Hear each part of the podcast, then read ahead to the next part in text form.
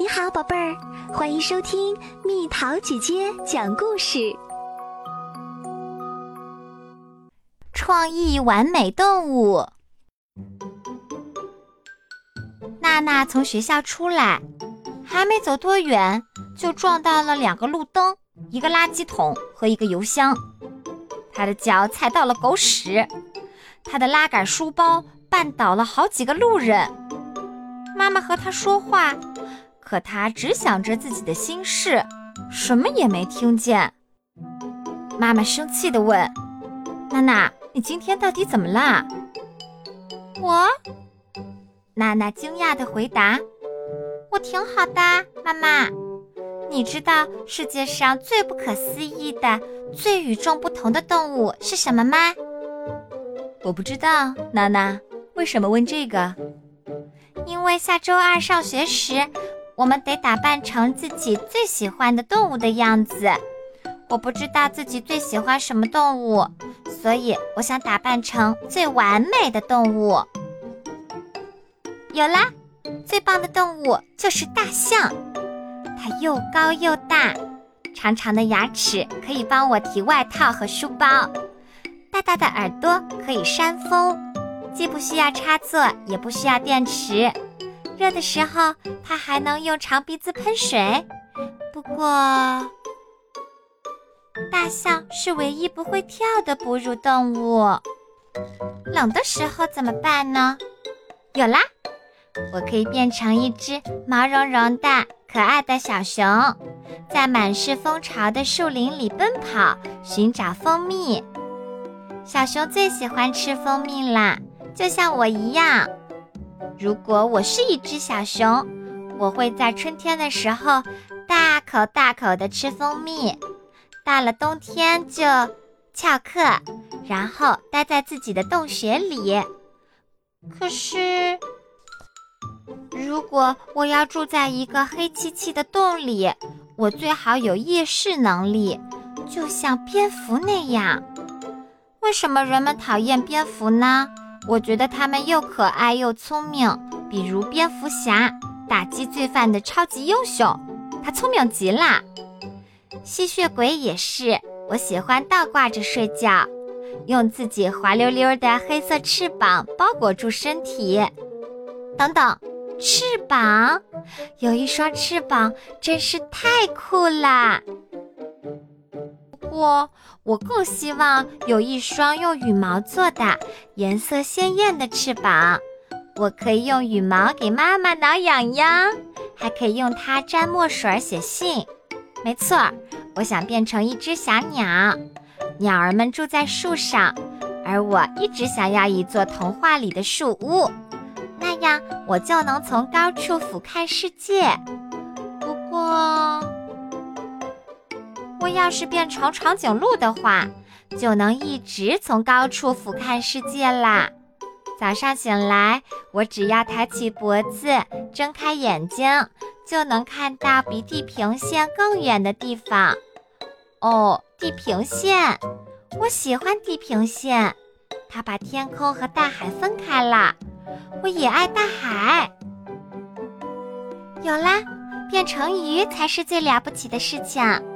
鱼儿会和伙伴们一起在大海里遨游，在珊瑚丛中玩耍，从一个海岸游到另一个海岸，不停地拍打鱼鳍。对了，我可以用其他东西代替鱼鳍，比如触手。如果我有八只手，我就可以同时抱住我的爸爸妈妈、爷爷奶奶以及我的小伙伴们。而且我可以一只手做数学作业，一只手做英语作业，一只手涂鸦。没错儿，最完美的动物就是章鱼。它上学时可以拿很多东西，遇到下雨天还有空闲的手可以打伞。可是，在海里打伞，到底是住在海里好，还是住在陆地上好呢？我知道啦。一会儿住在海里，一会儿住在陆地上，就像鳄鱼一样。鳄鱼会把自己的大嘴巴当成婴儿车，含住他们的宝宝。我会成为一个了不起的鳄鱼妈妈。我爸爸总说我哭的时候流的是鳄鱼的眼泪，是假的。如果我要哭的话，也许嗷嗷大叫会更好。啊哦，像狼一样在月光下嚎叫。我想变成一只狼，成为林中之王。变成狮子或老虎更好，猎豹也行。等等，我可以变成一只金钱豹，在树枝间跳跃。不过，我既然待在树上，为什么不变成一只猴子？不，这还不够，我应该变成一只更大、更强壮的大猩猩。整个下午，娜娜都沉浸在对完美动物的幻想中，完全忘了她的四条腿朋友曼波。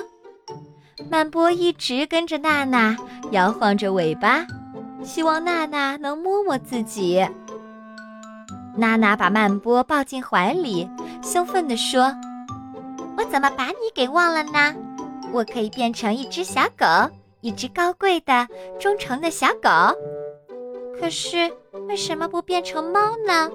或许……”经过长时间的反复思考，娜娜终于想到了一个最棒的办法。